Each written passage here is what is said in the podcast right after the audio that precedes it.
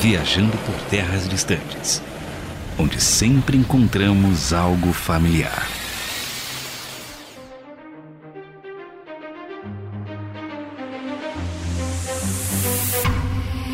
Eu sou André Castilho, o clichê de jogo brasileiro para mim é ter saci pererê.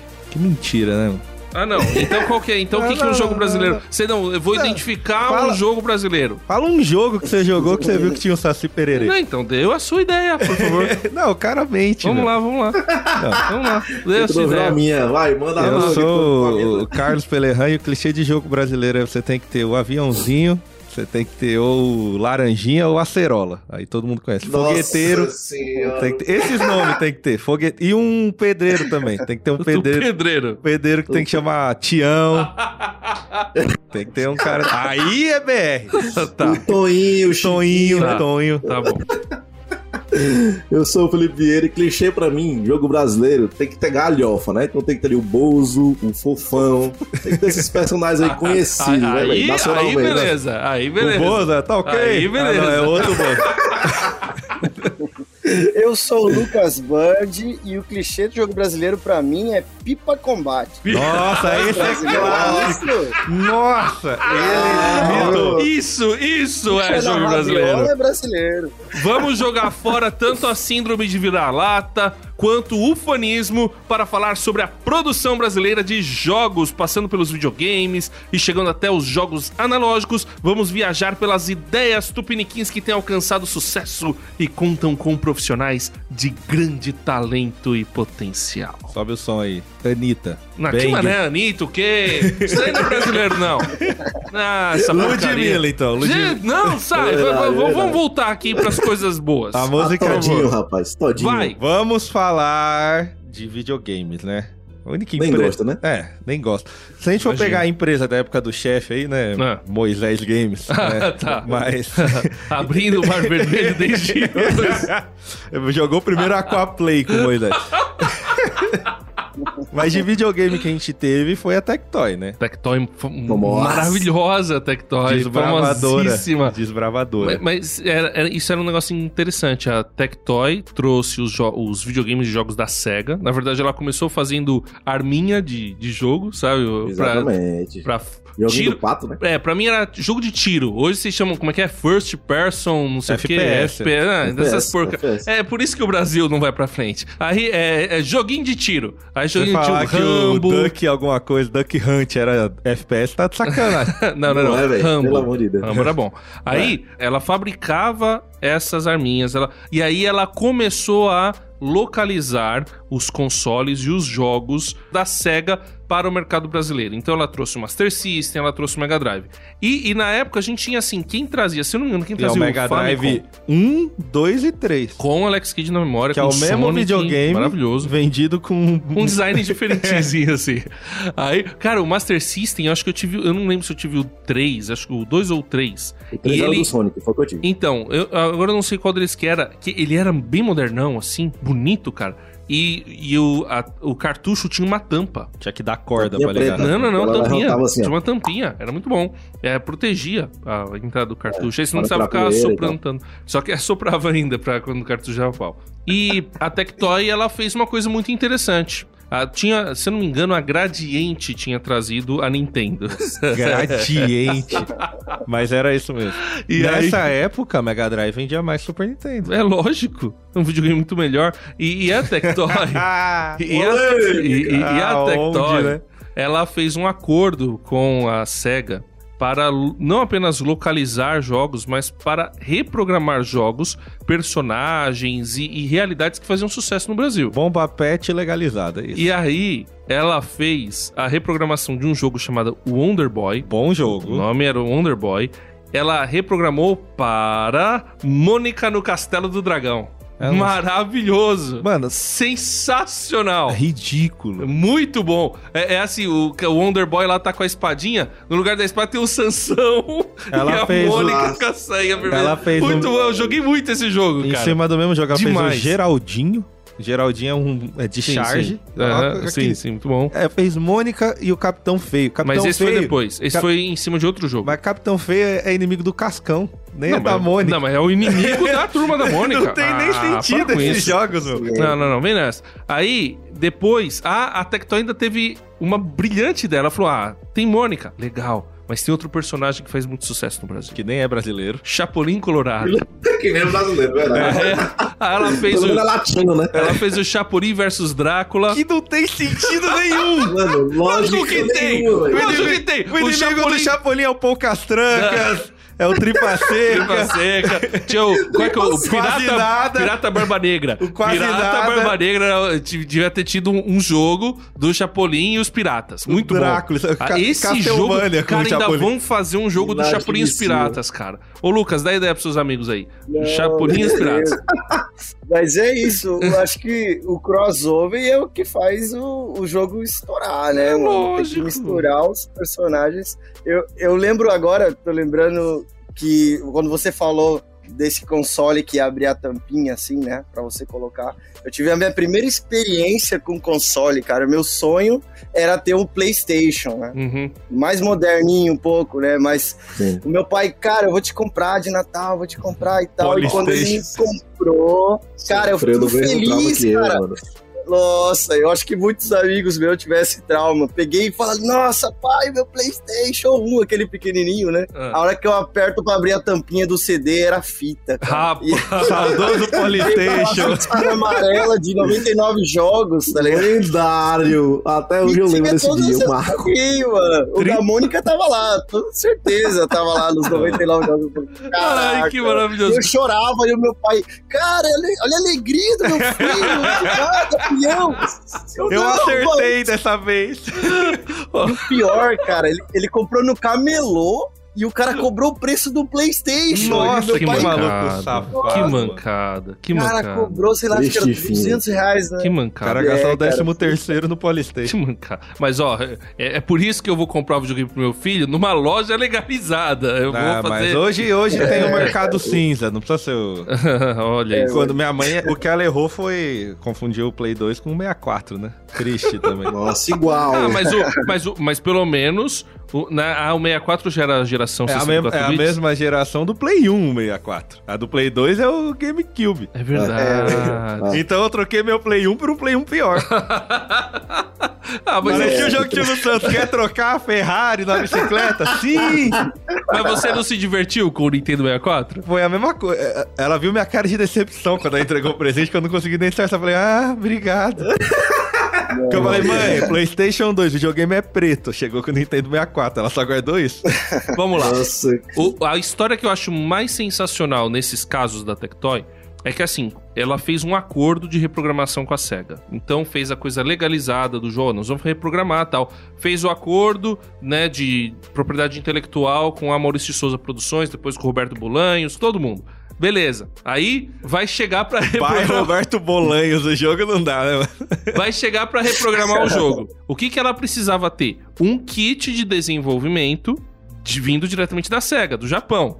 A SEGA mandou o kit de desenvolvimento? mandou. Não mandou, não mandou, não mandou. Que que a Tectoy teve que fazer? Aí o Brasil precisa ser estudado. A NASA um dia vem aqui, cara.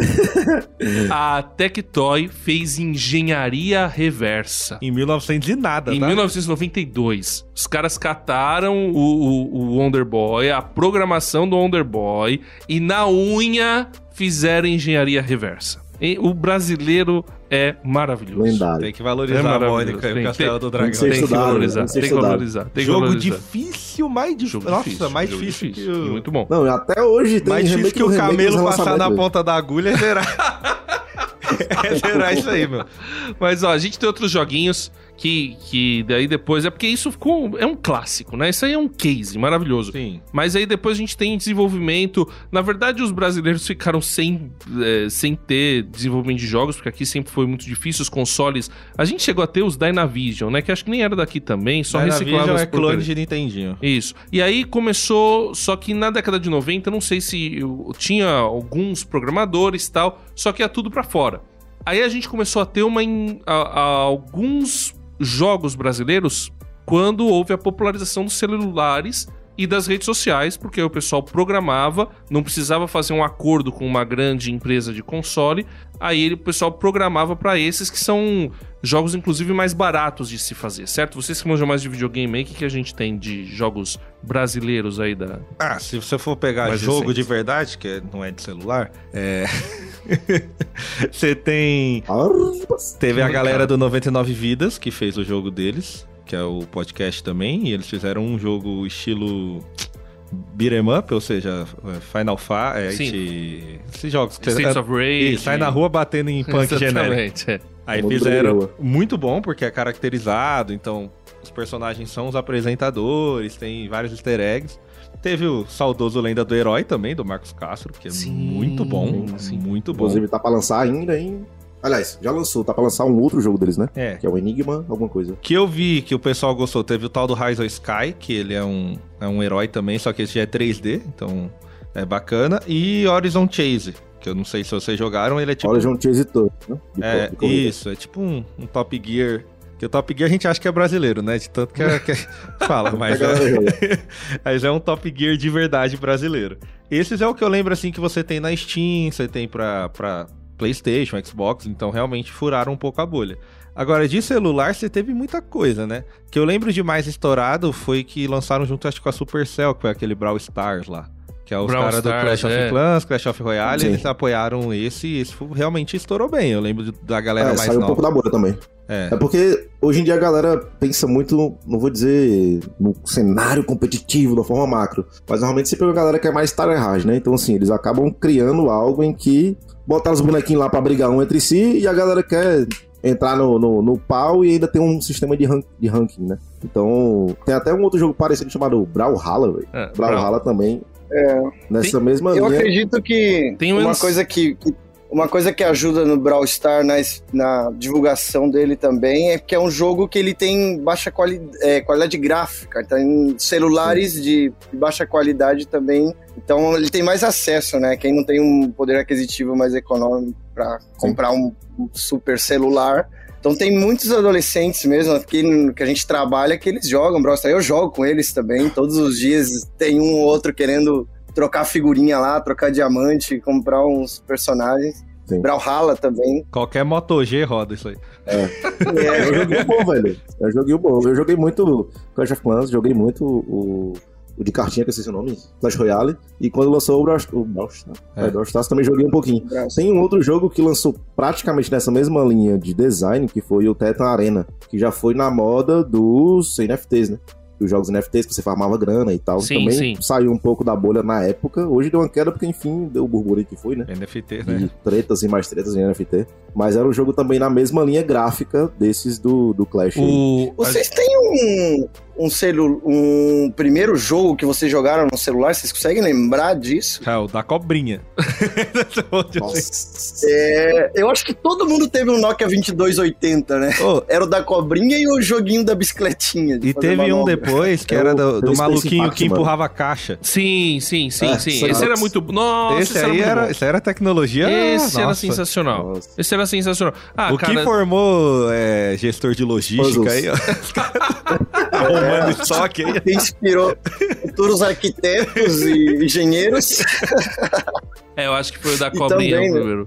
Primeiro. O meu Space foi... Impact, mano. Aquele Space Impact era muito, muito bom. Eu nem sei qual que é, Muito, muito bom. 310. Muito, muito bom Space Impact. Eu, eu, eu joguei bastante Space Impact. É que eu jogava o- o- os minigames de pobre, né? Os, os Game Boy de pobre. Tava saindo- Que, que era o Tetris. É. jo- E aí eles falavam É. 121 jogos. Era tudo alguma, é, alguma variação de É Tetris igual ou coisa jogos Super parecida. Nintendo. É. É. 800 Mario, Mario Verde, Mario Azul, Mario na fase 3. Mas eu queria destacar também tem o Unsighted, né? Que, é- que foi um jogo indie que, que É fez verdade. que é, acho que ele ganhou o prêmio, né? Teve também é um jogo brasileiro que vale a pena a gente citar. Mas o, o- no, Brasil, no Brasil, o pessoal É, porque assim, a verdade é que pra você fazer um jogo na grande indústria, gasta-se milhões. É como fazer um filme de Hollywood. É, é- é muita grana É que você absurdo. gasta. Muita grana. Então o pessoal vai pros jogos indie ou pra jogos de redes sociais, que tem vários que fizeram bastante sucesso. Colheita feliz, né? Nossa, fazendinha. Ou os jogos de celular. Então, o, o pessoal. Inclusive, hoje a indústria brasileira de games ela está muito focada em games.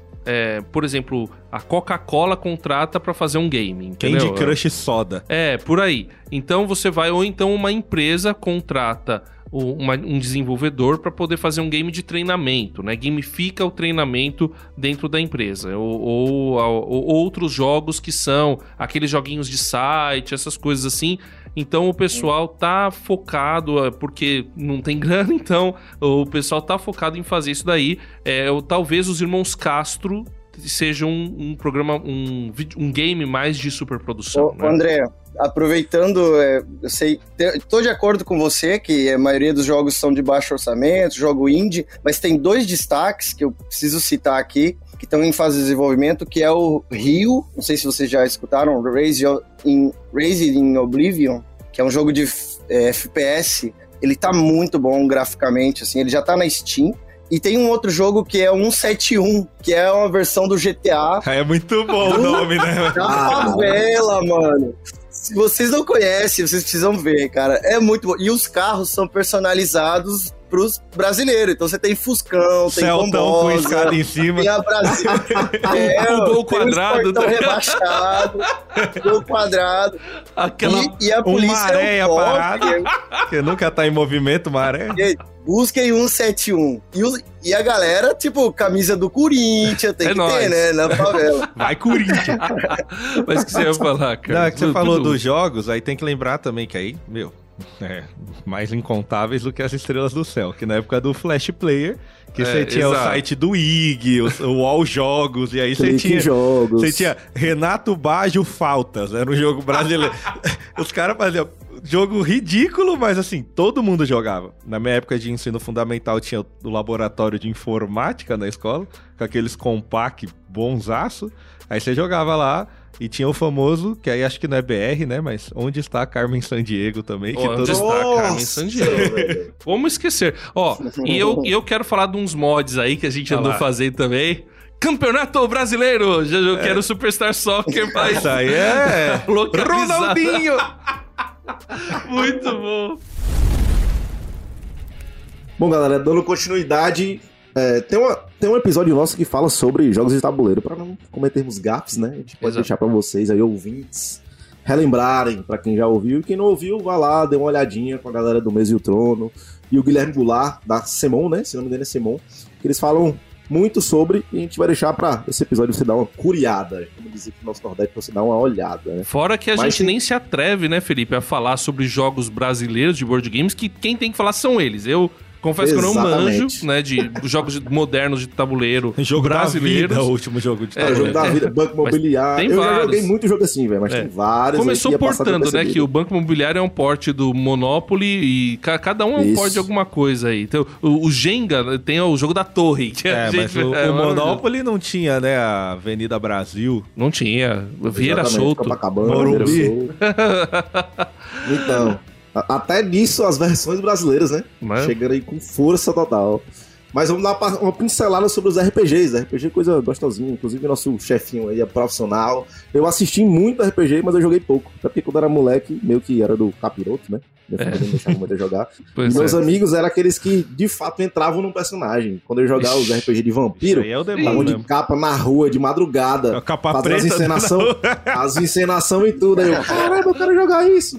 Mas era moleque e não podia, né, pô? Então, assim, era um negócio mágico pra mim, surreal. Mas. Chegava pra mãe, muito- ô mãe, posso ir na live? Que live? O quê, menino? Vamos pra vigília. Mas os moleques não sabem que apanhava da polícia na rua. Moleque mete a capa famoso- preta, sai correndo, pulando nas casas. Vampira máscara, a galera vestia-se do personagem. Nossa, Vampiro muito máscara. bom, cara. Bom, É, um dos que eu vi mãe, mais. Mas eu sou um anjo. Pô, um anjo, eu acompanha mato mais. demônios.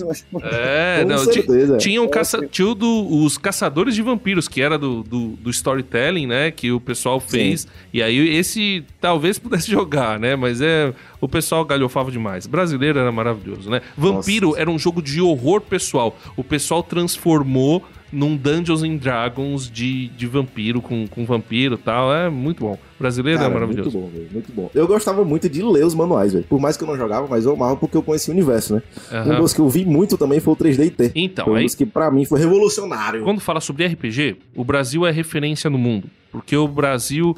Brasileiro. É por isso que eu gosto do Brasil e do brasileiro e eu sou orgulhoso de ser brasileiro, cara. Década de 80. É, o RPG surgiu em 1974, se eu não me engano, lá o Dungeons and Dragons. Gary Gygax e Dave Arn. Dave alguma coisa, esqueci o sobrenome do cara, agora me perdoe. David Grohl. Não, não é nada a ver. Figurou. Aí, o Dungeons and Dragons já estava sendo polêmico nos Estados Unidos e estava já no Advanced. O pessoal no Brasil não, não tinha muito acesso, começaram a trazer quem ia lá fora tal. Haviam, houve a geração Xerox que o pessoal pegava, fazia o Xerox do negócio e traduzia ali na unha e compartilhava tal. Aí um grupo desse pessoal da geração Xerox década de 80 falaram: vamos fazer um RPG nosso? Vamos. E aí eles fizeram o Tagmar, que é o primeiro RPG brasileiro, quando nem tinha é chegado ainda direito Dungeons and Dragons pro Brasil, tava chegando, o pessoal fez o, o primeiro RPG brasileiro, editora GSA. Então Passa o num Tagmar... cafezal. Não, o Tagmar é um RPG de fantasia medieval. Tem até hoje, com regras próprias. O pessoal não, fe- não usou as regras do do D&D, usaram o dado de 20, la- de 20 faces, mas inclusive ele é difícil, ele é bem robusto, assim, tem um monte de tabela, é, mas ele tem algumas coisas Mas revolucionárias. deu certo ou é. Não, deu certo, deu certo. Tanto é que tá aí até sim, né? hoje. Pra época deu muito certo. É, depois, final da década de 90, a editora faliu, que era a GSA. mas é, eles tiveram Tagmar, eles tiveram um RPG de espa- espacial chamado Millennia, que lançou um pouco mais tarde. Mas eles tiveram um RPG que fez sucesso, que era o Desafio dos Bandeirantes. Que era um, um, um império em terras de Santa Cruz, que era no Brasil colonial, jogando. Nossa. Você jogava com guerreiros tal, com. Você tinha também os pajés, você tinha o- os feiticeiros africanos, feiticeiro europeu. E você lutava contra é, criaturas do folclore brasileiro. Então, é, os monstros Caramba, eram do folclore brasileiro. É Desafio dos era Bandeirantes. o índio. É, do não, tinha, você formava um grupo com bandeirante, índio e escravo africano. Então era, era assim o Jogo de mitologia brasileira é difícil, né, mano? Não, mas era. É. Aí, na, Aventurança. década de 90, você teve uma época áurea do RPG que a editora Daemon também foi outra editora conhecida, mas essa, por um lado, um pouco mais. A GSA ficava mais na aventura, e aí a Daemon foi para um lado mais místico, digamos assim. Eles lançaram alguns jogos que também ficaram muito famosos. O Arcanum, que é um jogo de é medieval, mas focado na, na- no, no medieval místico, né? Era, era mais. É assim, a Igreja Católica era grande malvadona com a Inquisição e você era um mago ou algum guerreiro e você descobria algumas verdades ali. Então ele não era um RPG assim de fan- alta fantasia, ele era de quase que um Dark Fantasy, mas de baixa fantasia, né? Um RPG histórico até, mas com magia, com misticismo. E o Trevas, que era um RPG de conspiração, que também usava um sistema de magia do Daemon. E eles chegaram a lançar algumas outras coisas. O sistema Daemon era um sistema próprio, e aí ele foi base para alguns RPGs brasileiros. E uma revista que surgiu na época, uma revista de RPG brasileira, de onde veio uma grande onda foi a Dragão Brasil, que hoje está com a editora Jambô, ela voltou a ser publicada Ah, digitalmente. Exato, a Jambô que foi a herdeira de muita coisa que foi publicada pela Dragão Brasil. E a Dragão Brasil publicou algumas coisas aí famosas, que foi o Fotim, que era um RPG também é, que, que brincava um pouco com a questão da conspiração, mas o, enquanto o Trevas e o Arcanum da editora Daemon eram mais sérios, e você tinha os negócios mais de fantasia né, e ficção científica da GSA, o pessoal da Dragão Brasil começou a fazer uns RPGs mais galhofa, assim, né? Mais, como a gente falou aí, né? Mais brincadeira, tal, como o brasileiro gosta. E aí veio o 3DT, que era, na verdade, o primeiro RPG chamava Defensores de Tóquio, porque DT significa Isso. originalmente Defensores de Tóquio. Então você teve Isso. o Defensores de Tóquio, que era o, primeiro RPG Meu, na ideia. Já meio era... futurístico, né? Não, a ideia era fazer o Super Sentai, os Tokusatsu. Entendeu? Era emular os Tokusatsu no RPG, que era um negócio que o brasileiro adorava e o pessoal colocou, mas bem brincalhão, assim, com um toque de humor. Depois você teve o 2DT, né? O, o Dungeon. O Defensores de Tóquio, segunda edição, e aí veio o 3DT aprimorado, que é o que tá aí até hoje. Eles lançaram, inclusive, uma versão alfa, fazendo. Eles conseguiram licenciar com a Capcom fazer é, um, um jogo do Street Fighter Alpha. Então, por isso que era 3D e T Alpha. E aí era um, é, é um RPG mais focado em luta, mas com regras mais simplificadas e mais que faz muito sucesso até hoje no Brasil. O 3DT e o Daemon deram base, o 3DT num lance mais leve e o Daemon, quem queria jogar um pouco mais pesado, para um cenário que foi lançado pela revista Dragão Brasil chamado Tormenta. O Tormenta, que era a turma da Dragão Brasil, não vou falar o nome de ninguém senão eu vou errar, o nome de, da galera toda, mas tem. Você procura, você vai encontrar. Desculpa não dar os devidos créditos, mas depois a gente pode abordar isso melhor. O Tormenta, ele era um cenário inicialmente. E teve uma revista em quadrinhos muito conhecida, é, que foi a Holy Avenger. E aí o Tormenta, como um cenário, desenvolveu, mas a ideia deles era fazer pro Dungeons and Dragons. Só que o sistema não estava liberado, começaram a fazer pro 3DT e pro Daemon, quem quisesse jogar. O cenário fez sucesso, e aí veio a licença D20, que a, a terceira edição do Dungeons and Dragons liberou o, o sistema D20 para quem quisesse usar, aí numa licença aberta. E o Tormenta se, é, se tornou então D20.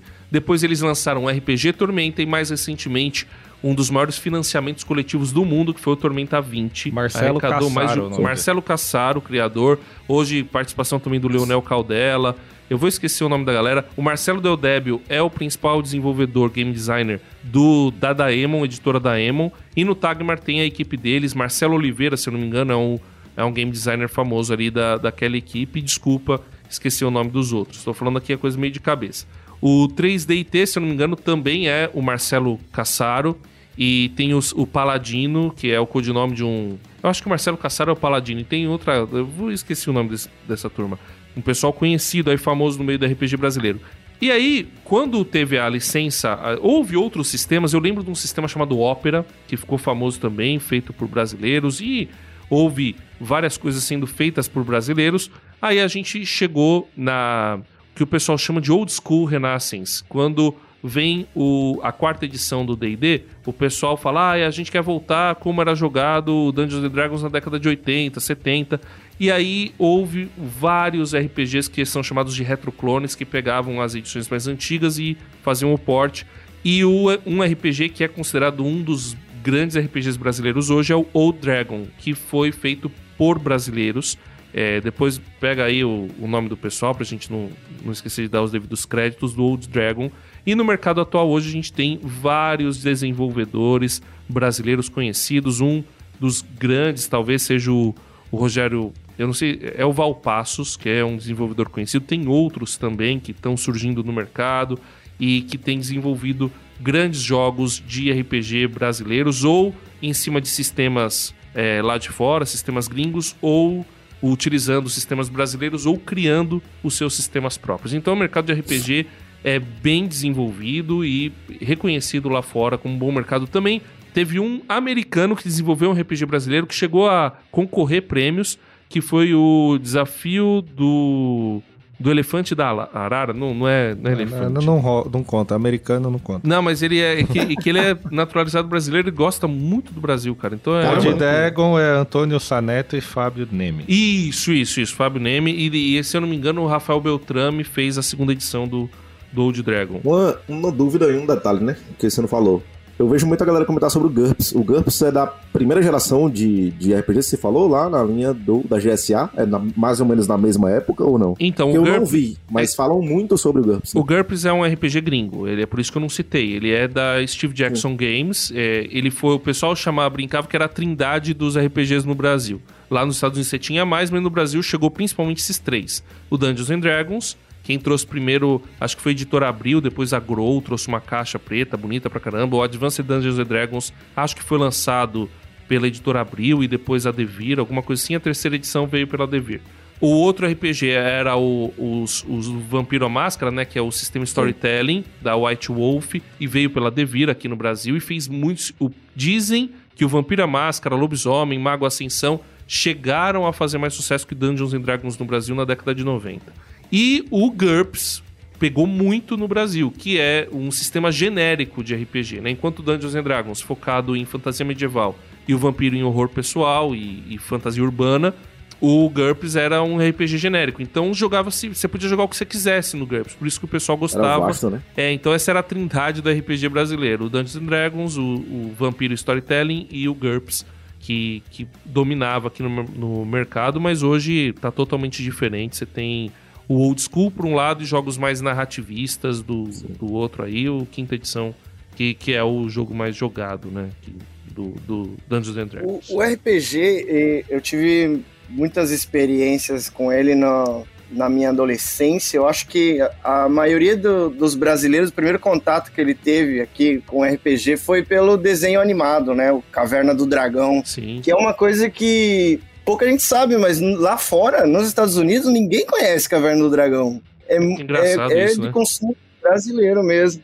E, eu, e quando você estava falando sobre a revista Dragão Brasil, eu lembro que com meus 11, 12 anos, eu tinha acabado de assistir um episódio de Caverna do Dragão, acordava cedinho ali, né, TV Globinho pra assistir, e passando numa banca de jornal, assim, um, esse sebo, né, e eu vejo a revista Dragão Brasil com a capa da Caverna do Dragão, e foi minha primeira experiência com RPG, comprei a revista, me imergi ali no, no jogo, foi, foi meu primeiro contato, eu acho que muitos brasileiros assistiam Caverna do Dragão e não tinha, não, Não. tinha essas- esse conhecimento, né, de que veio do D&D, do- dos jogos de RPG. Cara, eu lembro que. Até comentei aqui em outros episódios que eu era. Era não, é. É, Era, porque não, hoje eu não tô acompanhando mais, né? Mas a revista Recreio tenho várias coleções e eles sempre traziam notícias de algo na- relacionado à cultura. E uma, uma dessas revistas, inclusive meu na época tinha mais do que eu, né? Eu vim acompanhar a revista Recreio um pouco depois e falavam sobre os famosos MMOs e os famosos RPGs, né? Então aí eles já citavam essa era, digamos assim, que eu já sou de 94, né? Já peguei meio que a segunda ou terceira geração de RPGs. E já era algo muito forte, velho. Muito forte porque era um cenário em que os jogos começaram a chegar aqui um pouco mais tarde, falando de consoles e videogames, e era algo que você entrar num personagem era meio que um teatro, assim, era tudo muito novo. Quando chegou a época de pandemia, foi que meio que renasceu essa chama da galera de querer jogar as mesas, sendo que já fazia um tempo que eu não via, não sei necessariamente se teve uma, uma queda muito brusca até chegar na pandemia, de mesas de RPG. Eu sei que aqui em Fortaleza, que é da onde eu sou, tem encontros na biblioteca municipal. E todo sábado tem o, o- a galera jogando mesas várias mesas ali. Seja pra quem é já mais pro player, digamos assim, de RPG, ou a galera mais nova. Mas na, no auge da pandemia teve muita mesa digital, velho. Então, na época, eu ainda fiz umas duas, três mesas aí do Blades in the Dark com a galera. Então, pra Blades in mim foi Dark. genial. Blades in the Dark, velho. Eu gostei muito desse sistema diferenciado, envolve o lance de roubo, de furto, então é um negócio meio furtivo, assim. Então, bacana pra caramba, porque antes o que era só no meio presencial, né? Você jogar mesa e tal, como eu citei, galera fantasiada de vampiro na rua e tal, jogando de madrugada, porque era meio que subcategoria, não podia fazer isso no meio da rua, no, no horário comum, né? Senão a galera ou ia jogar pedra e chamar você de doido. É, jogar isso no digital e ver que hoje isso tá, digamos, mais acessível e a galera não tá ali crucificando muito, eu achei genial, velho. RPG pra mim é um marco na minha vida. Bom, é, tem uma história do RPG, mas não dá pra contar. A gente fala um pouco sobre essa história, por que que o RPG chegou numa baixa no Brasil. Teve um fato, teve um crime, inclusive, que foi Sim. associado erroneamente ao RPG. E, e a gente conta isso no episódio 4, se eu não me engano. É o episódio número 4 que a gente fala. É, é isso aí, o episódio 4 desse feed. E aí tem outros episódios que a gente chega a mencionar sobre jogos de tabuleiro.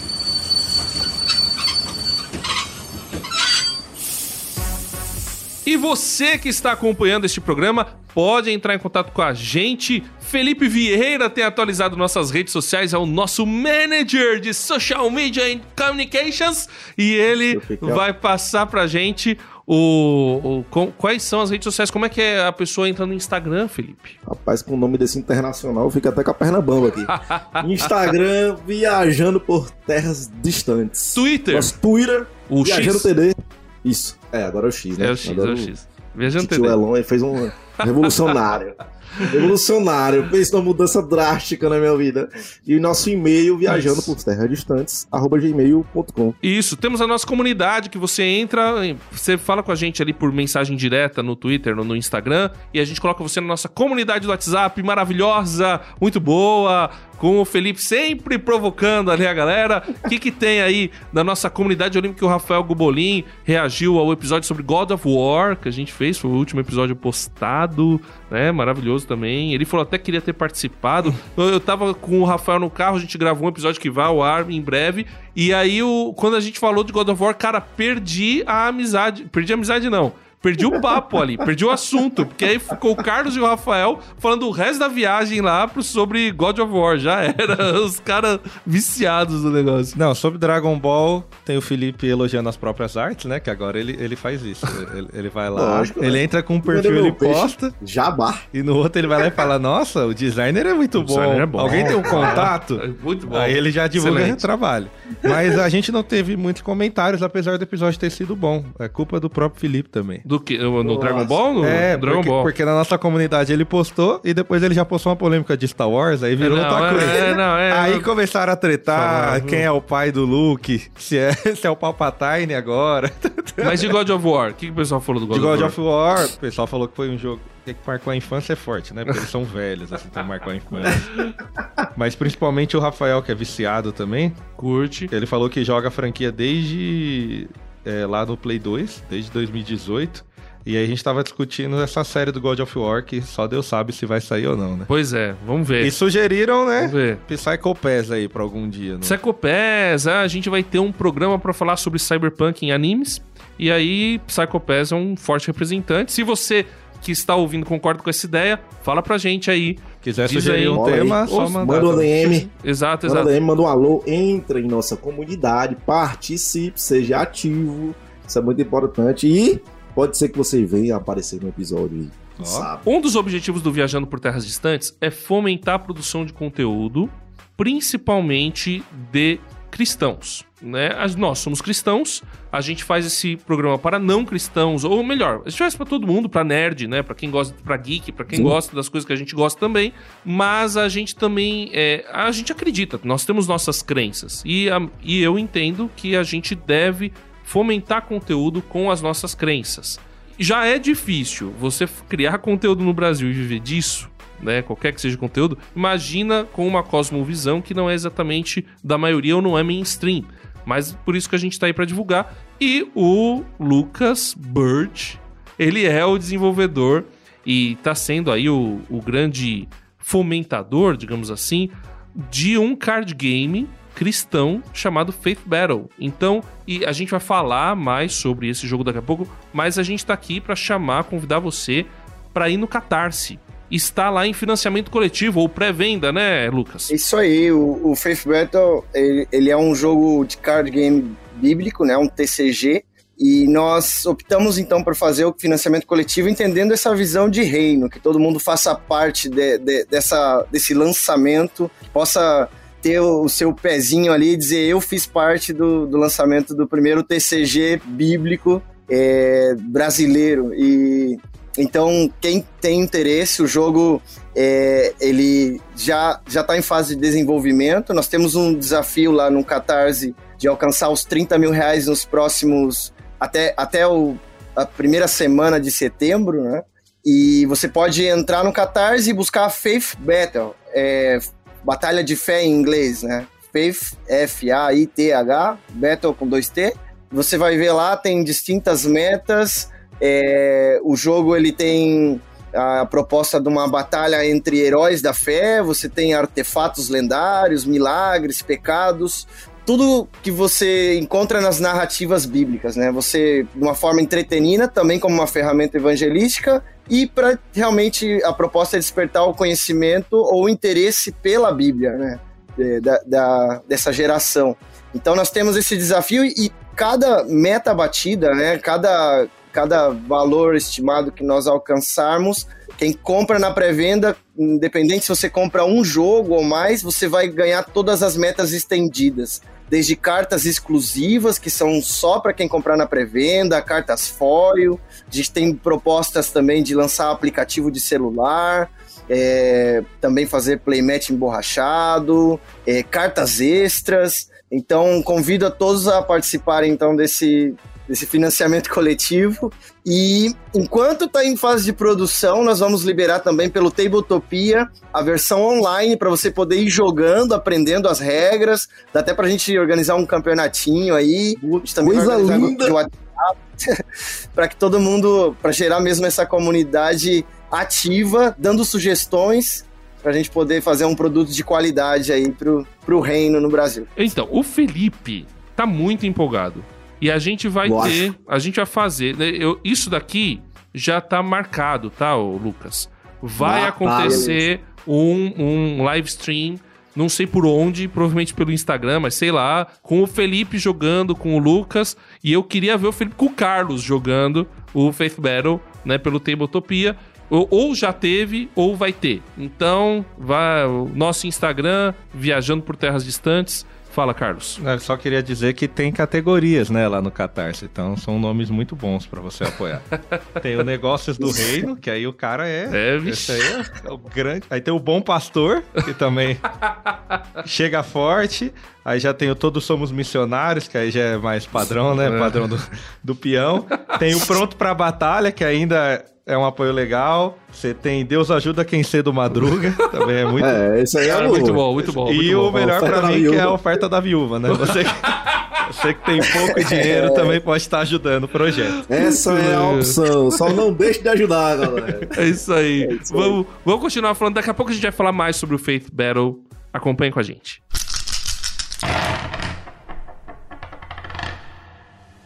Bom, pessoal, eu- o que eu quero colocar aqui na mesa, e a gente sabe que o Lucas já tem uma história legal, que é a motivação pra jogar. Né? Jogar, independente se é. Porque jogo, jogo é um lazer. E quando a gente tá falando de jogo, eu quero deixar bem claro aqui que eu não tô falando de aposta. Não tô falando de jogar na Mega Sena. Faz Eu um estou- bet aí. Eu tô falando de jogos analógicos onde o propósito é a diversão. Deixando bem claro que ah, eu, eu considero muito perigoso você jogar qualquer coisa por dinheiro. Eu acho muito, muito, muito perigoso. É, tem várias, é, várias pessoas que consideram isso, inclusive, errado. E, e- e eu acho que eu tô entre elas porque é viciante. Eu conheci gente que perdeu muita coisa em jogo de aposta. Isso Jogo é errado se você aposta. perder, né? É, pois é. É, A questão é que é mais fácil perder que ganhar. Mas, beleza. Agora, jogo em que você está pra se divertir, que você s- Não existe. e, e te ajuda no limite, Só cabeça estranha. é, é, que é o, no caso RPG, um card game, esse tipo de jogo. Então, existe um propósito quando a gente vai jogar, que é ou ganhar, ou vencer o desafio, ou, ou principalmente se divertir. Mas, eu acho que existem outros propósitos. E aí queria que o Lucas contasse essa história aí que ele tem, que envolve inclusive o RPG. Então, Lucas, fala pra gente aí, é, quando a gente vai jogar, qual deve ser o nosso propósito? Conta a sua história. Uhum. Sim, eu sou é, desde sempre, assim, desde que eu, que eu lembre, eu sempre fui muito amante de jogos em geral, card game, board game, e, e eu sempre gostei do board game, card game físico, por essa interação social, né? Essa conexão que você tem com a outra pessoa e se diverte junto, por mais que seja uma competição, uma batalha, um tem que vencer o outro, é, enquanto você está jogando, você está rindo, você está socializando. E eu tive várias, várias experiências nos últimos anos. Uma delas que foi muito marcante foi ali entre 2014 e 2015. É, eu é, sou líder de adolescentes, eu trabalhava numa igreja ali no interior do, do Brasil, em Biporã, Paraná, eu sou dali perto de Londrina. E, e trabalhando com, com, uma com adolescentes em vários projetos sociais na cidade, nós tínhamos aí uma, um certo destaque, né, em meio é, aos órgãos públicos. E eu recebi uma ligação do Conselho Tutelar e me falaram assim, Lucas, é, a gente precisa da sua ajuda. Nós temos um caso de um adolescente, ele veio do Nordeste, a família dele chegou aqui em Biporã e faz três anos que ele tá trancado dentro de um quarto, ele não relaciona com ninguém. Detalhe, o menino ele tinha 14 para 15 anos e o pai dele tinha 86 anos, né? Então, é, também é uma coisa que dificulta um pouco né, o, é, a interação, mas. É, e, e, aí eles falaram: a gente tentou ir lá falar com ele e tentar. Ele não reage, ele não olha no rosto e, e a gente pensa que você pode ser uma opção para poder é, animar esse garoto, né? Fazer ele se relacionar, socializar. Então eu aceitei o desafio, fui lá visitar ele e realmente foi assim. É, conheci o menino quando ele sai do quarto, assim, tinha um cabelo enorme até no joelho, assim, olho fundo. Eu olhava, é, assim, as unhas enormes e, e a gente ficava, uau. E eu tentando conversar, tentando socializar, ele não reagia. Eu falei com os pais, eu disse, eu posso ficar aqui, eu posso jogar com ele. Eu fiquei a tarde inteira tentando algum contato com esse garoto, até que enquanto a gente estava ali, a gente jogou videogame, mas tipo, eu jogava, tentava conversar com ele, não respondia. Eu vi um livro de D&D. Ele tinha um livro de D&D. E quando eu pego esse livro, um livro de jogador, eu falo: "Você joga?" Ele me responde, abre os olhos assim, um sorriso. Sim, eu gosto disso. Eu quero jogar. E foi a primeira vez, depois de quatro horas do lado do, do, do garoto, eu escutei a voz dele. E ele, vamos jogar, vamos jogar. Só que eu nunca tinha mestrado D&D, eu não sabia nada das regras, nada. E aí eu, cara, vamos, mas eu não sei. Ele, não, vamos, vamos, eu quero muito, eu quero muito. Eu falei, me empresta esse livro e eu vou aprender como que joga e depois a gente vai jogar. Eu levei o livro pra, pra minha casa, chamei vários amigos que também curtem board game e aí eu falei assim, cara, galera, a gente tem uma missão aqui. A gente vai ter que aprender a jogar esse jogo até amanhã, porque a gente tem o desafio de tirar aquele garoto da casa dele. E aí eu, eu li, eu nunca li tanto na minha vida, eu acho que. Viu? RPG incentiva a leitura. eu tive que ler ali 80, 80 páginas e, e uma noite. E no outro dia eu voltei lá e falei: olha, aprendi a jogar o jogo. Ah, vamos jogar, vamos jogar. Só que é o seguinte: você vai ter que sair comigo e a gente vai lá na igreja, a gente vai jogar com meus amigos. Não, não, não, não. Então não tem opção. A gente só vai jogar se você sair da sua casa. E com muito custo, ele foi. Nós jogamos, e nós jogamos, e nós jogamos. E esse garoto, ele riu, ele interagiu, ele se divertiu. E Nossa, com os meus amigos. E nós jogamos por 12 horas seguidas. Ô, louco! Que dá mais ou menos é. duas sessões. é, é, por aí. É. é por aí. Mas o detalhe mais interessante, nós continuamos jogando semanalmente. E nós jogamos essa partida por três anos seguidos. Esse garoto, ele começou a socializar com os jovens da igreja, ele conhece a Deus, ele entra numa célula, ele se batiza, a família dele também conhece a Deus. O RPG, o meu pastor, muito louco, ele viu aquilo e, e ele falou: vamos fazer um ministério de RPG na igreja. O cara chega pra reunião e de nós... ministério vestido de templário. Eu, eu não sei se. eu não, não sei se. fantasiava, mano. Eu amo cosplay, cara. Os, os caras da igreja com capacete de chifre de viking, tá ligado? Não! Não.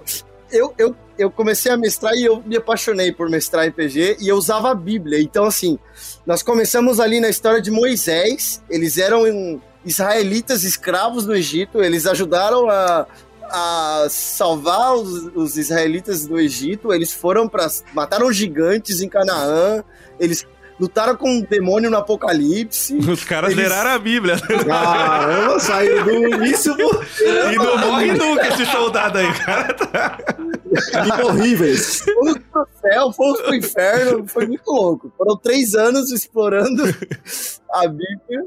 Enfim, e até hoje é, tem esse ministério lá na IPI de RPG, a galera joga semanalmente. Eu não tô mais lá, eu sou missionário no Uruguai, mas eu acompanho a galera que continuam usando o RPG para atrair jovens e adolescentes, socializar e compartilhar o, o, amor de Deus aí, conhecendo as histórias bíblicas. Né? E esse garoto, só para finalizar um pouco a história dele, alguns meses depois da gente ter esse contato, infelizmente a mãe dele faleceu e logo em seguida o pai dele faleceu. Uh, e esse garoto não tinha nenhum familiar que fosse responsável por ele. Então, quando eu digo que realmente o RPG foi uma ferramenta para salvar a vida desse garoto, hoje ele foi adotado por uma irmã da igreja e ele conseguiu estar tá fazendo uma faculdade. Que ele ganhou um prêmio lá de, em teatro, em, um festival de teatro da cidade. Ele ganhou um prêmio participação como artista. Então, assim, de um garoto introvertido, fechado no quartinho dele, através dos jogos, através da socialização, é, Deus tem é, salvado a vida desse garoto e, e por isso que eu, eu gosto muito e eu uso isso como um, como um pilar, né? Os jogos são importantes para socializar, para conectar pessoas, para salvar vidas, literalmente. Então, o. Agora vai lá, Felipe, conta uma história melhor. Não tem. Bom, a gente conta, e, na verdade só eu aqui participei desse episódio número 4 sobre RPG, conto um pouco a gente, o primeiro RPG que eu joguei foi o Hero Quest dentro do gabinete do pastor. Adão, Eva e a serpente. É, não, era... você jogar Hero Quest, você pira, meu irmão. Mas assim, RPG foi colocado numa lista de pecados recente. Sabe uma lista de pecados sei, que saiu? Eu, então, eu trouxe aí, tava lá. é. Na contramão foi fazer um programa em cima depois. Eu trouxe Exato. essa lista lá na igreja. O RPG tá na lista de pecados. E aí eu queria que o pessoal ouvisse essa história aqui. Entendeu? Porque. E, e nem foi, ele nem começou com junto RPG com bíblico. tomar muito remédio também. Não, veja, o RPG, ele foi uma ferramenta, ele apontou para um caminho. Claro. E no caso, apontou para o caminho de Deus, o caminho da cruz, entendeu? O caminho da luz. E, e isso, assim, a gente tem outros exemplos. Eu lembro que o, o Leonel Caldela, que é o, o autor do novo Tormenta, né? Tormenta 20, um dos autores, ele conta a história de um autista que eles encontraram no, no encontro lá, não sei se foi na própria CCXP, e o cara fez uma pergunta. E depois foram falar: esse rapaz é autista. Ele fez uma pergunta, ele nunca falou na vida dele direito. E, e ele fez uma pergunta. Quer dizer, o, o RPG foi uma ferramenta para ajudá-lo. A gente tem um caso triste no Brasil de um, é, de, de um crime que aconteceu, ficou famoso lá em Ouro Preto. E estava relacionado ao RPG, mas assim, não provou-se depois que não tinha a ver exatamente com o RPG. É foi Só porque uma o cara doideira jogou mesmo. RPG um dia na vida. Foi uma, foi, foi, foi uma loucura. E, e aí ficou estigmatizado. E como o RPG tem é, vários temas, assim, que acabam trabalhando algumas coisas que, que algumas pessoas acham estranhas, esquisitas, tal, às vezes mais no underground, mas o RPG, o jogo em si, ele é um jogo de interpretação de papéis, ele é uma ferramenta. Assim como o card game. É jogo de cartas, é uma ferramenta, né? O jogo de tabuleiro é uma ferramenta. Então, e uma ferramenta é como um martelo. Eu falei isso até nesse programa o, de RPG. Martelo, você, a principal função dele é construir, mas você pode usar pra tacar na cabeça do outro e matar. É. Mas a principal função dele é construir. Então, um jogo, a principal função dele é socializar, é tirar a pessoa e tirar a pessoa da ostra muitas vezes. Depende do jogo, né? Porque eu, lá em casa eu tô jogando dois jogos agora. O God of War, já que a gente gravou, tô Sim. jogando. E o Elder Ring, que é da série Souls. Certo. Quando eu quero desestressar, eu jogo God of War, que se eu morrer é burrice minha só. Agora, quando eu penso que eu vou relaxar e ponho o jogo da série Souls, eh, só falta eu destruir meu videogame. Não dá. Mano, Esse jogo é roubado. Quando você vê, você fala, por que Deus? Você acredita em Deus? Fala, Falta Deus na programação desse jogo. Isso aqui é do inimigo. Mas, mas assim, ele tem a função de ser um lazer, né? Sim, ele, é, um lazer. É um lazer e ele promove interação. Os jogos hoje, por muitos serem online, outras pessoas entram no seu grupo, Sim. então sempre promove isso. E tem muita pessoa que hoje ainda é introvertida e fica no quarto, mas se relaciona por jogos. É, contando uma história rápida também, lá na igreja a gente. Não é nem na igreja, são amigos meus de lá.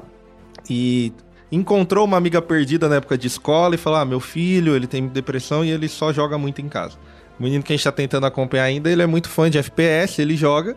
A gente chegou na casa dele, fui eu e mais dois jovens. Ele também ficou em silêncio assim durante um bom tempo. E a gente só falando com a mãe e com a irmã. Aí quando a gente viu o jogo que ele tava jogando e um dos que tava com a gente é viciado naquilo, eu falei, vai lá puxar assunto disso. Pronto. Certo. Foi. Virou melhor amigo. Não, porque eu ah, vou alcançar, vou ganhar, vou virar dourado, eu não vou virar diamante é, o- do Valorante, né? Não, eu vou subir minha ranqueada, e aí pronto, virou melhores amigos. Ele até foi, acompanhou a gente num, num, num dos dias do Expresso lá num culto. Então, assim, é uma ferramenta que Deus deu pra gente também pra alcançar pessoas. Sim. Mas sim. você também pode usar pro lado negativo e destruir seu videogame de raiva. Então,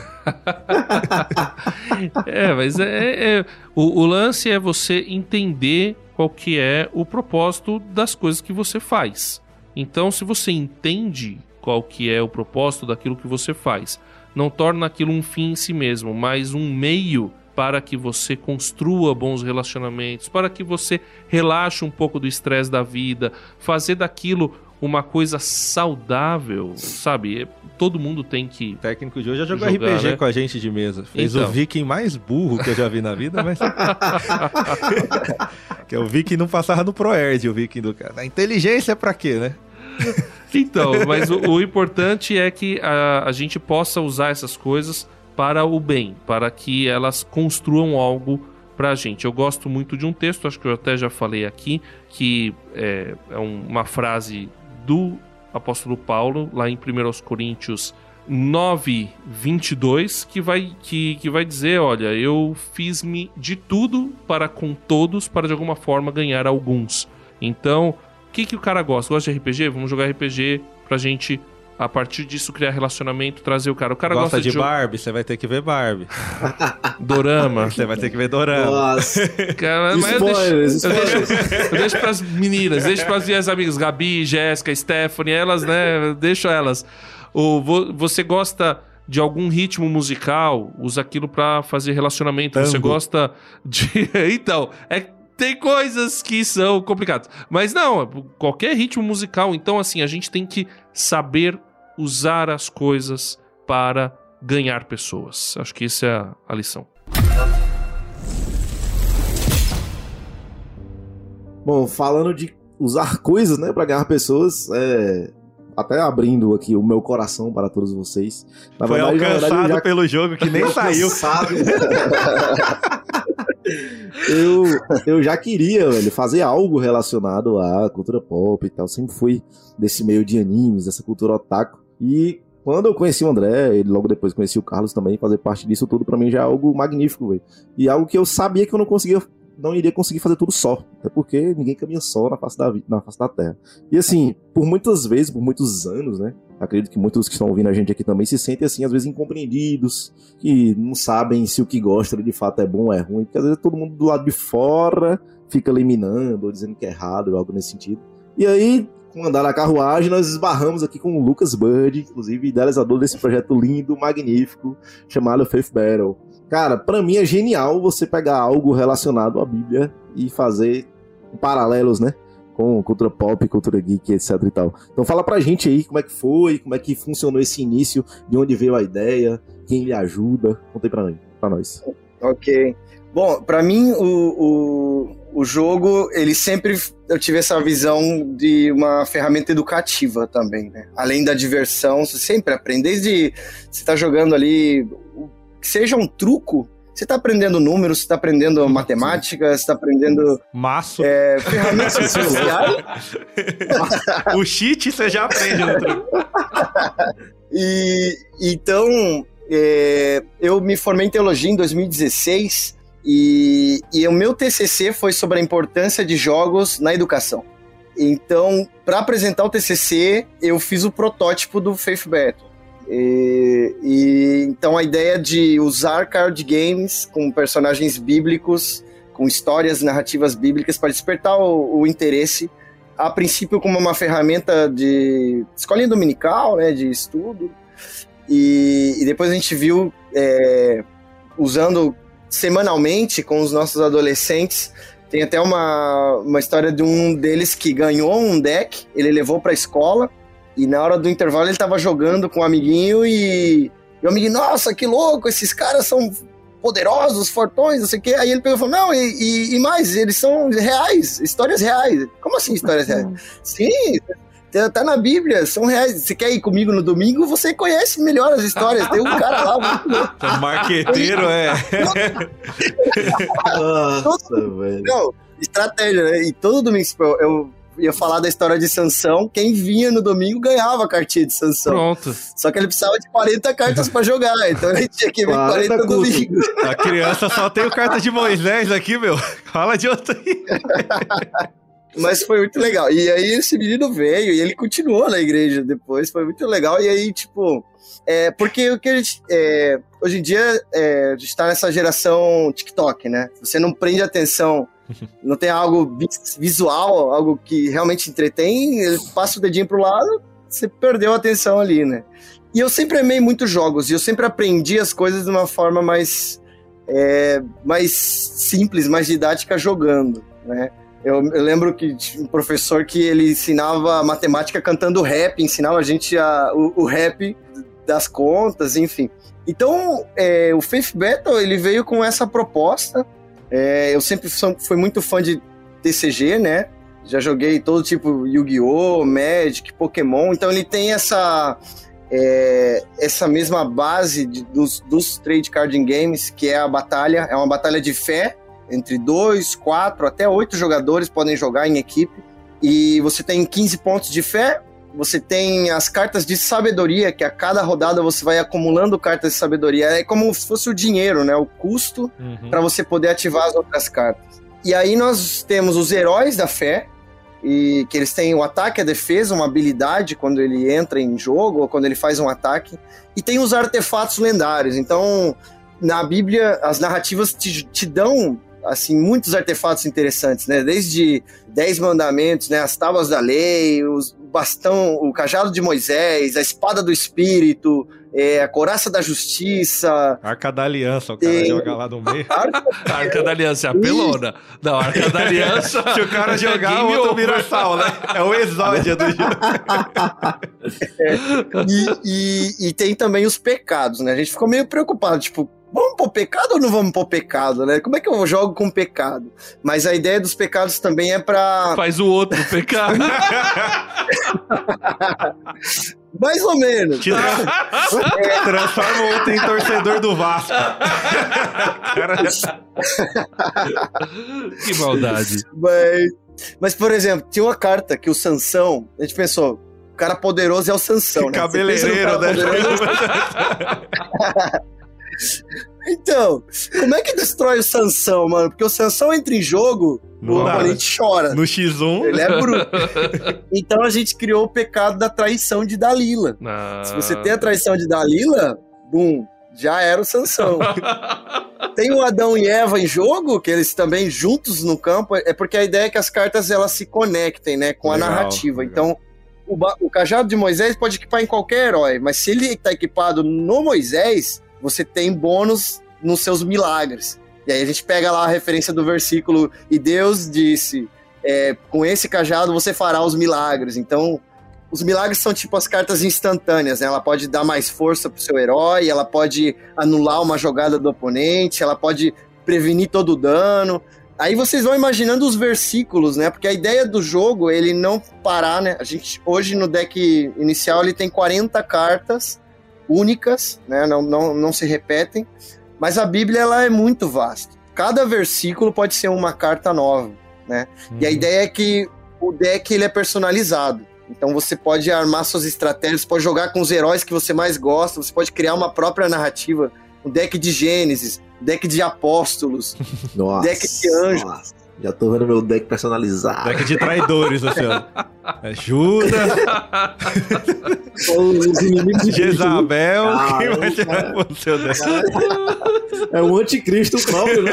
Ele vai colocar Balaão lá. Eu tô anotando as ideias aqui, ó. Já manda o personalizado. Deck. Você pode lançar deck Filipinho, aí só vem essas cartas.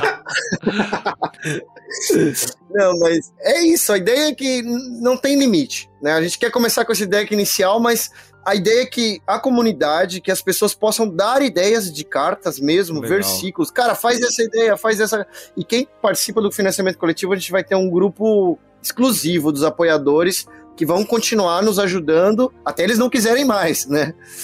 E então jogar com isso e eu tenho certeza, né? A gente tem feito experiências aqui nos últimos meses, né? A gente já fez um campeonato de Faith Battle antes de lançar o jogo, pastores e líderes, e, e a galera tá muito animada com essas possibilidades, né? De poder é, aprender da Bíblia dessa forma dinâmica. Interativa. É que o Carlos já pensou em pastor batalhando contra pastor aqui. Café de pastor. Café de pastor, os caras, ah, vamos ver então. Marcar um gabinete com o meu pastor. Jogar feio com ele. Ai, muito bom. Mas, ó, uma pergunta que eu tenho quando eu vi o financiamento coletivo. Uma coisa bem clara, pessoal. Esse episódio não é patrocinado, tá? Não, não, mesmo porque eu acho que o Lucas nem tem dinheiro pra patrocinar. Mas se, você que tá, mas se você que tá ouvindo começar a contribuir com ele, talvez a gente consiga um Então, dia. quem Aju- sabe? Ajuda nós dois aqui. Exato. Ajuda aí a equipe, galera. Mas assim, O- é, a- o- é, não, é só pra É dizer. pela fé, é pela fé pela- mesmo. Então a nossa ideia. A batalha É. da fé é a dele pra lançar o jogo. Ali É. precisou. Ali, Começa, começa aqui, cara. Começa aqui. ali precisou. Mas, ó, a nossa ideia é ajudá-lo. É ajudar, porque a gente achou a ideia muito boa. A gente. E, e assim. Só o fato de começar, pra mim, já é louvável, Lucas. Então, é, é- a nossa ideia aqui é ajudar o Lucas, deixar claro que a gente não tá ganhando nada e, e é, e tudo aqui, o financiamento é pra ajudar o Lucas a fazer isso daí mesmo. Que a gente tem alguns ouvintes, amigos meus, que são de outro país. Então, ó, vocês ganham em dólar. Então, o mínimo que você pode fazer é contribuir. né? Ajuda aí. Um dólar ele lança a série inteira. Então, Exato. Ajuda ele aí.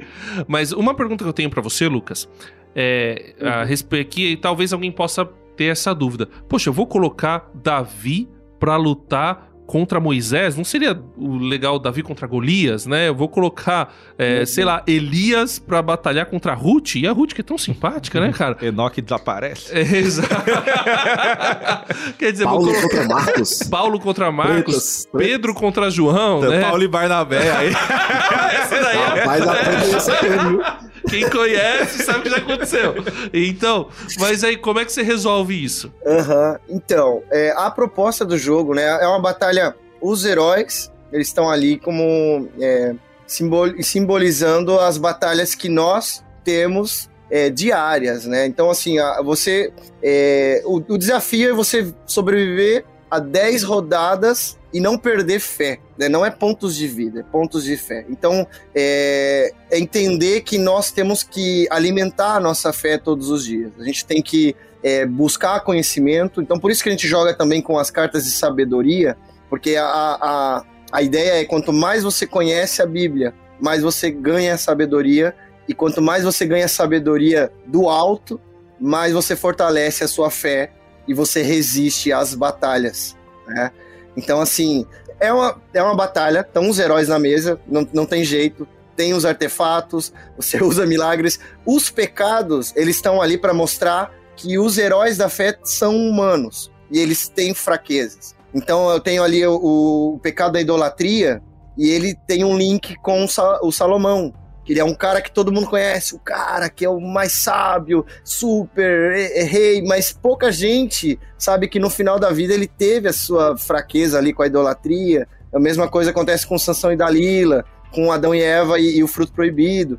Então assim, mostrar que a- os personagens bíblicos, por mais que eles eles são heróis da fé, né, os patriarcas, eles eram humanos como nós. E eles precisavam buscar esse conhecimento e fortalecer essa fé todos os dias para vencer as suas batalhas diárias. Então, o jogo ele é expositivo, mas ele é para ter essa autorreflexão de que, cara, eu não consigo vencer as batalhas sozinho. Eu preciso buscar em, na Bíblia, na- porque a Bíblia é o que? É a palavra de Deus revelada. É o presente que Deus nos deu para ajudar a vencer essas batalhas. Então, sim, Ruth vai lutar com Davi? Vai. Ruth crossfiteiro. E, e Ruth é a bisavó, né? Vai chegar em Davi e vai falar, o moleque. Cala a boca, mano. É, mas vai ter. A, a, a ideia da reflexão né, é essa, né? Vença as suas batalhas diárias, fortalecendo a sua fé, buscando conhecimento na palavra de Deus. Cara, foi tão bem pensado que até as cartas instantâneas, quando elas vão pro pseudo cemitério, é o mar do esquecimento, mano. Mano, Muito, Mar do esquecimento. Genial, cara, genial. Pra derrotar o Jonas é o quê? Isso. É um rodízio de japonês. Pronto. Não, mas tem cartas também, tipo, tem o milagre do dilúvio que limpa a mesa, destrói tudo. Mas se você tem a arca de Noé, Oxe, já era, você sobrevive. ao Safa, dilúvio. É. Nem Noé carregou É tanto isso. animal. é.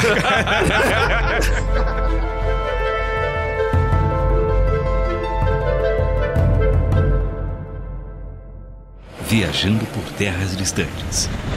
É uma produção transmundial.